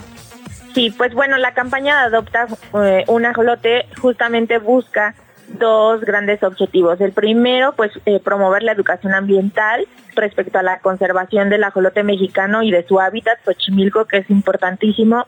Y por otro lado, pues justo eh, apelar al, apoyo de la ciudadanía en general, general perdón, para que nosotros podamos continuar con nuestro trabajo de investigación científica y de re- restauración ecológica en el hábitat del ajolote. Entonces, esta campaña, como tú bien mencionabas, es una campaña de adopción virtual en donde ustedes nos pueden apoyar a través de distintos tipos de donativos. Desde, por ejemplo, invita a cenar un ajolote por 200 pesos, en donde ustedes con ese donativo Oh. nos apoyan a continuar. Sí, es muy tierno. Sí, de, nos apoyan, nos apoyan eh, pues con alimento y medicamentos para los ajolotes que nosotros tenemos en la colonia. Nosotros en el Instituto de Biología tenemos 120 ajolotes en donde les damos la mejor calidad de vida posible y lo que buscamos es su reintroducción en Xochimilco y esto sucede pues con el trabajo que nosotros hacemos a la par con personas eh, productores chinamperos de Xochimilco en donde rehabilitamos refugios para la biodiversidad. Entonces, desde ahí ustedes nos pueden apoyar o pueden adoptar virtualmente un ajolote por un mes, seis meses o un año o una chinampa refugio, que es su casa, por un mes, seis meses o un año. Ustedes hacen este donativo y nosotros les entregamos un carnet de registro. Esto es muy importante porque ustedes pueden elegir el sexo y el nombre de su ajolote. Entonces les mandamos toda la Ah. información. Y es un programa que, si no me equivoco, ha funcionado bastante bien en otras áreas de la UNAM. Yo me acuerdo que alguna vez adopté a distancia un cactus en el jardín botánico, ¿no? Y eh, funcionaba igual. O sea, más bien, obviamente no te lo llevabas a tu casa porque son especies en peligro, pero justamente era como tu responsabilidad, eh, por lo menos por un periodo de tiempo. Y la verdad es que, Diana, la situación es crítica. Decía la Gaceta UNAM, en 1998 había 6.000 ajolotes por kilómetro cuadrado. En el último censo de 2014 había 36. Así es. Sí, la situación es muy alarmante eh, y algo que nos gusta mucho reforzar en esta campaña, que es básicamente el objetivo este, principal, es que la conservación de una especie como el ajolote no es una conservación integral eh, con todo lo que eso implica, sino conservamos también el hábitat, ¿no? Y muchas personas no alcanzan a tener esta visión de que Xochimilco es una parte fundamental para que el ajolote pueda sobrevivir. Entonces, pues en realidad debemos de trabajar en ambas cosas. Sabemos, Diana, que muchas de las cosas de las especies que están en peligro de extinción, digamos, tienen diferentes riesgos, algunas relacionadas con el ser humano, algunas relacionadas con una cuestión climática, es decir, hay muchos factores que influyen. En el caso del ajolotl en particular, ¿cuáles serían estos factores que lo ponen en riesgo? Bueno, podemos identificar tres factores fundamentales. Digo, hay, hay muchísimos, pero los tres principales, la urbanización en Xochimilco, pese a que es Mm. un área natural protegida y en teoría tiene un plan de manejo, no hay una vigilancia ni un control, ¿no? Eh, adecuado y entonces, pues, muchas de las colonias que colindan con, con este perímetro, pues poco a poco van invadiendo, ¿no? Entonces la urbanización es un tema importante en Xochimilco. Por supuesto, eso deriva en la contaminación del agua porque pues las descargas de estos asentamientos irregulares pues no están controladas y a eso se le suma el tema de la mala gestión de residuos sólidos por el turismo, ¿no? Que sabemos que Xochimilco, pues sí, es un lugar en donde todo, todas las personas van, se divierten, se suben a las trajineras, pero pues eso también ocasiona un impacto, ¿no? A nivel de residuos.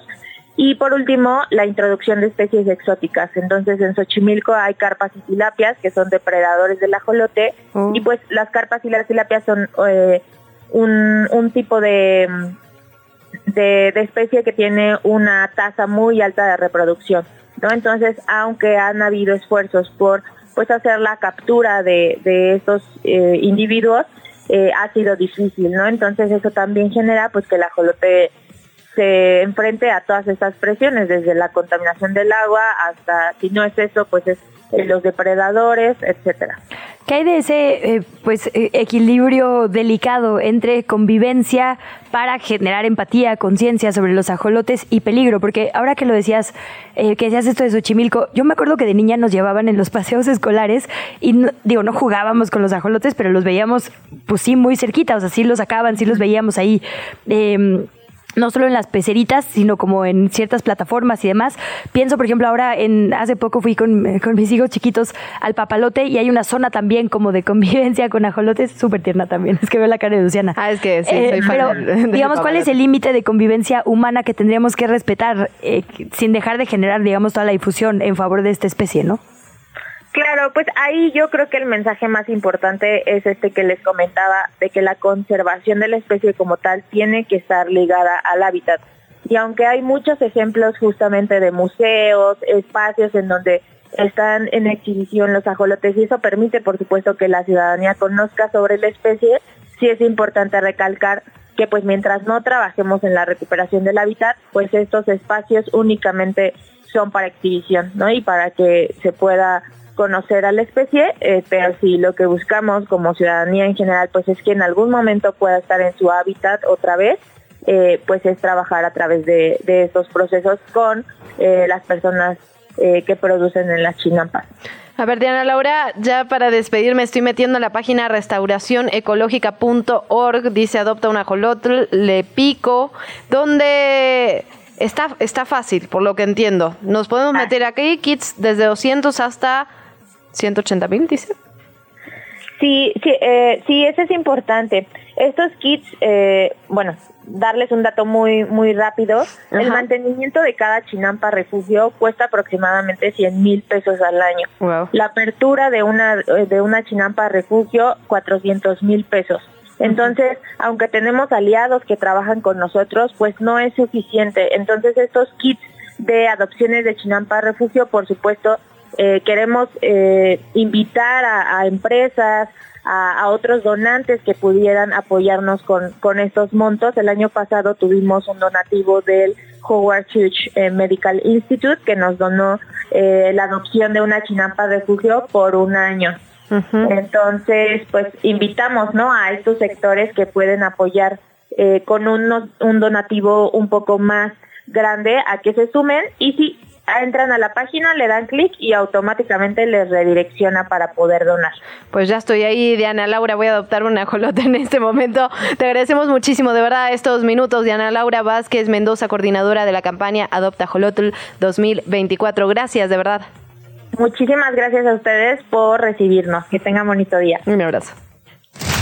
Hablemos de deportes. Grand Slam en qué chilangos pasa.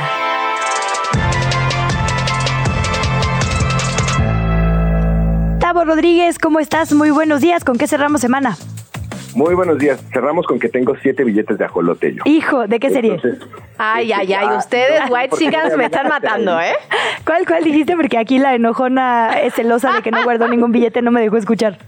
No sé, no sé, tengo que abrir la cartera, pero Ah. lo que sí les puedo decir es que no me voy a acercar con ustedes porque sé que son muy cotizados. Muy, muy cotizados. ¿Sabes que yo una vez saqué dinero en un cajero, no voy a decir cuál, pero estaba en Coyoacán, y me dio puros billetes de 50 de ajolote? Te juro que ya casi ni me quedaba, pero dije, no importa, me voy a acabar aquí mis ahorros y sacarlos todos. Y me siguió dando. De esa vez guardé dos serie A, que entiendo que esos y los que tienen una cosita en el ojo, como algún tipo de error de impresión, son los que mm, en algún momento van a ser de colección. Así que te paso el tip al costo Tabo. Pues mira, te agradezco porque un par de veces tuve que darle dinero de lunch a los niños y tuve que dar esos billetes, entonces prefiero pagar la colegiatura antes que pagarles un lunch, ¿verdad? No, oigan, vayan, vayan a adoptar un ajolote. Eso sí, mínimo, eso sí. invítenlo a cenar. Estuvo muy interesante esa entrevista, por cierto. Ay, gracias, Tavo, siempre por escuchar. Bueno, pues te escuchamos a ti ahora. ¿Qué nos traes? Adelante. Pues yo les voy a platicar rapidísimo de dos cositas. Uno es que ayer ya se llevó a cabo el play-in, el que les estuve platicando justamente el día de ayer, que es como el nuevo repechaje en el fútbol mexicano. Y el Atlético de San Luis, pues logró imponerse 3 por 2 para pasar a la siguiente ronda, lo que es la liguilla como tal del fútbol mexicano. Y bueno, pues la Fiera, que terminó perdiendo, pues ahora tiene una segunda oportunidad cuando el equipo del Arcamón se enfrente el próximo domingo, eh, que sería este 26 de noviembre, a Santos, porque Santos le ganó a Mazatlán, entonces recordemos que el perdedor de una serie enfrentaba al ganador de otro, y ya con esto van a cerrar lo que es la liguilla del fútbol mexicano. Vamos a saber quiénes son los que van a enfrentar tanto al América que tiene 40 puntos como a los Rayados de Monterrey para ya empezar por fin la liguilla después de, pues van a ser 18 días de, de paro de fútbol mexicano. Entonces vamos a ver qué tanto le afecta a los equipos pues por estar eh, pues, detenidos y, y sin tanto ritmo. No, no, no, te iba a preguntar si qué más nos tenías, Tavo. Les tengo algo que eh, justo muchos nos estábamos preguntando el día de ayer y creo que también ustedes. Este, y pues ya sabemos que el Thanksgiving pues es una de las tradiciones más importantes, no Estados Unidos, pero eh, que- quería explicarles por qué se juega en Thanksgiving la NFL. Entonces, si, si tuvieron la oportunidad de escucharnos allá en Grand Slam y si no, pues aquí se los damos porque justamente ese, para eso es el programa, para poder divertirnos y poder aprender de todo un poco. Pues el primer partido de fútbol americano eh, que se jugó el Día de Acción de Gracias fue en 1920, dos equipos que ya están extintos del American Professional Football League, que era como la liga más amateur de antes de lo que es la NFL.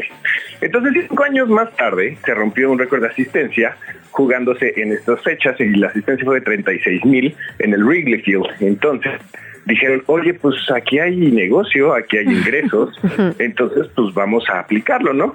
La única vez que nos ha jugado eh, esos partidos fue en el 1941 y 44, causado por la Segunda Guerra Mundial. Pero ahora vamos a explicar no solo por qué se juega ese día, sino también porque siempre juega Detroit Lions y los Dallas Cowboys. Ah. Y bueno, pues es que los Leones son los pioneros de esta tradición porque lo juegan desde 1934 y desde, de hecho, ese año se transmitió por primera vez en televisión el partido en Thanksgiving a televisión nacional y con esto enfrentaron a Chicago Bears. Entonces, pues el partido la verdad es que fue un éxito y terminó siendo como un clásico. Déjame decirte, Tavo, yo ayer, como siempre, contra mi voluntad, vi el partido de Cowboys Washington. Ah, y sí. la escena que me parece que se llevó el juego, más allá del marcador, eh, ponían de repente, pues ves que ponen la cámara hacia el público. Unos niñitos ves- vestidos de pavito. o sea, pero de que un disfraz muy elaborado de vestidos de pavo. Y la mamá traía una cartulina que decía menú de Día de Gracias. Y eran los nombres de los jugadores del equipo contrario, así de que no sé quién a la salsa, no sé quién al gravy. Y los niños pavitos saltaban desde la grada. Increíble. Así con, con salsita de arándano. Ah, exacto, al- exacto. Al rival. Sí, pero bueno, eh, perdón, sé que ganaron los Cowboys, pues, pero a mí obviamente me llamó la atención la otra parte. Ajá. No, justo es eso. A final de cuentas, lo que hacen es esta tradición de, pues recordemos que el Thanksgiving es uno de los días más importantes, si no, yo te podría decir que es más importante que incluso la misma Navidad. Sí, y es por esto que es esta parte muy, muy familiar. Y pues bueno, justo lo que estás expresando es eh, lo que refleja como tal el, la familia junta viendo el deporte. Pues fíjate que hablábamos justo de las portadas del New Yorker, que han sido incluso estas caricaturas súper emblemáticas, bueno, eh, cartones más bien, que tienen esa cena con la tele prendida en el fútbol americano. Sí, sí, sí, sí, ya es como parte de, de, ok, vamos a cenar, cada quien lleva lo que le corresponde y vamos a ver el fútbol americano. Y no hay opción, de hecho ya se jugó un tercer partido y por primera vez se juega en Black Friday, que es este día, entonces es por eso que se juegan en estos días. Y bueno, el Dallas, que es eh, Dallas contra Washington, que es como el clásico para los que no saben mucho de fútbol americano, es como el América Chivas de la NFL también se juegan en estos días, justo porque pues un partido de Dallas rompió el récord de más de 80 mil fanáticos que se dio desde 1966, entonces imagínate. Y el Dallas es como el América, hay que decirlo, para poner cada cosa en su Sí, lugar, Tabo, la 100%. verdad. Sí, sí, sí, es, es- es- sí es como el América, es el equipo que o más te cae mal o mejor te cae. Ay, hay, hay gente, hay gente criticando ya, llorando, llorando atrás de las puertas de nuestra cabina. No te estamos Sí, hablando no, a ti, no, no, Orlando y la verdad es que Dallas Ontiveros, sí es un productor. muy emblemático y bueno, pues sabemos que cuando estuvo de ganador a principios de los 90 con Troy Aikman, bueno, pues obviamente creció mucho y digamos que esta generación que nos corresponde, pues les tocó crecer con estos éxitos de la estrella solitaria. Pues qué maravilla, Tavo Rodríguez, como siempre, con toda la información deportiva, de verdad, muchísimas gracias y bonito fin de semana. Es viernes, no parece, Muchísimas oye, pero es viernes. Sí, los esperamos a las 5 de la tarde completamente en vivo, justo para platicar de todo lo que va a suceder del deporte, el, el análisis de el fútbol mexicano y también obviamente eh, tenemos recomendaciones porque es viernes de recomendaciones tanto de películas y libros que están relacionados al deporte y obviamente nuestra sección de adivinos donde pues podemos tener unas recomendaciones para que les vaya muy bien el fin de semana deportivo. Ahí estaremos, 5 en punto de la tarde en la 105.3. Gracias. Desde la redacción, chilango.com. ¿Qué hacer este fin de semana en la bella Ciudad de México? Edgar Segura, muy buenos días. ¿Cómo amaneces? ¿Qué nos traes? Buenos días, eh, Luisa. Buenos días, Luciana. Pues primero que nada traigo en la cartera nada más un billete de ajolote como como Luisa, como Luciana. Más bien yo me aferro al último, los demás me los he tenido que gastar. No, la clave es quitarlo de tu cartera. Es que por eso lo no, gastan. Eh, Exacto, ese es el secreto, pero pues también hay que hay que ir prevenidos para las emergencias. Pero ahí, ahí está. Cuando quieran lo pueden dejar en mi casa, ustedes me avisan. Edgar, ¿y de qué, de qué serie es? Así, la, yo ando Ah. aquí mapeando qué colaboradores se van a hacer ricos en el futuro y cuáles no. Fíjate que no, no me, no me he fijado en la serie, yo más, más bien solamente por esta, este, pues, lo estético y lo, lo, lo llamativo que es, lo, lo he conservado, pero no he checado eso. En una de esas tengo ahí un tesoro. Sí, bueno. mira, si no lo sabes, yo creo que no te vas a hacer rico, Edgar. Lamento informarte, eran de los más difíciles de conseguir, ¿no? Es una belleza, la verdad. Sí, el- la Sí, foto del ecosistema, este ajolotito color rosa, además, que es como una nueva campaña estética, Sí. porque antes eran como eh, negros todos completamente o medio verdes y creo que no eran tan eh, niño niña friendly. Entonces ahora los hicieron a estos como muy tiernos, muy rosas y efectivamente hay una serie que va a ser coleccionable. Pero ya vi que la única intensa eh, con el tema soy yo, así que no es una conversación tan común como imaginé. Le dejo ese tipo al costo también a nuestra audiencia y a Edgar. Si es serie doble A, hay que guardarlo sí o sí. Y si es A con algo más, pues que no sea tu primera opción para gastarlo, pero tampoco es tan grave. Claro, y mira, es, es- ahorita yo lo que les traigo son recomendaciones para que no se gasten su, su billete de ajolote el fin de semana. Son actividades que podemos hacer totalmente gratis.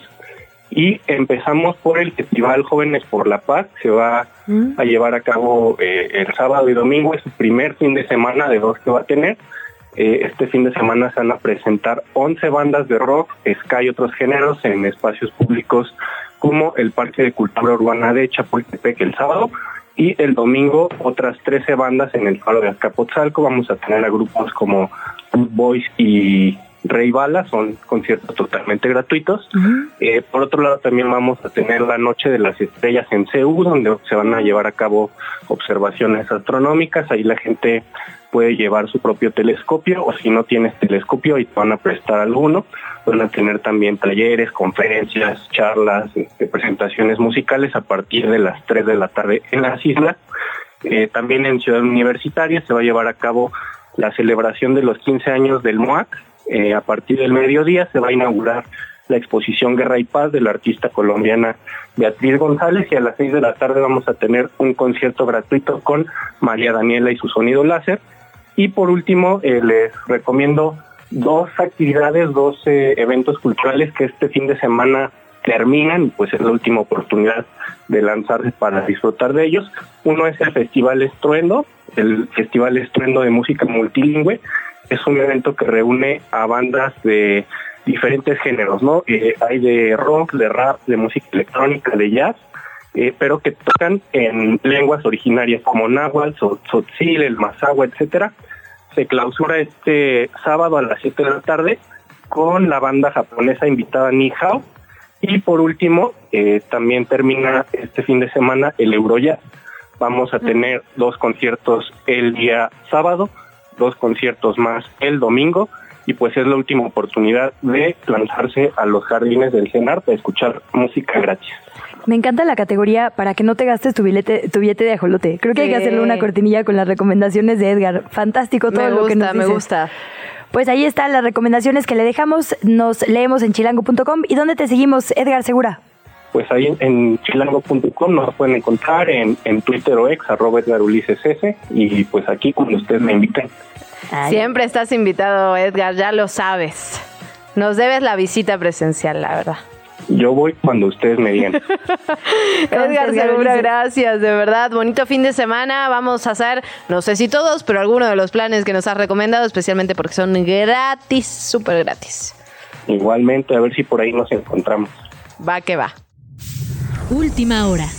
Ya nos tenemos que ir, pero vamos con información de última hora. El primer ministro de Tailandia, de acuerdo con información que publica el Washington Post, estaría escribiendo lo siguiente en su cuenta de Twitter.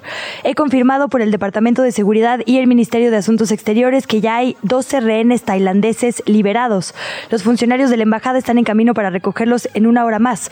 Sus nombres y detalles deberían ser conocidos. Por favor, atentos. Hay que decirlo, hay unas 200 personas que están ahí en los alrededores de la prisión Ofer en Cisjordania a la espera justamente de esta liberación de los presos palestinos en el primer día de cese al fuego de Israel y la franja de Gaza. Vamos a estar muy al pendiente de lo que pase. Información de última hora, un viernes, un viernes difícil, complicado, Luisa, con Sí. información muy pesadita. Justo dice, la Cruz Roja ya recogió a 13 eh, jos- rehenes israelíes. Exacto, está pasando en, estos en este momentos. momento, en efecto, en este momento. Con esto cerramos. Gracias por habernos acompañado. Nos seguimos en arroba que chilangos pasa. Nos escuchamos en cualquier plataforma de podcast y se queda con sopitas. Guarde sus billetes de ajolote, bye. Esto fue ¿Qué chilangos pasa? Conducido por Luisa Cantú y Luciana Weiner. Una producción de Radio Chilango. Escucha un nuevo episodio de lunes a viernes en tu plataforma de podcast favorita.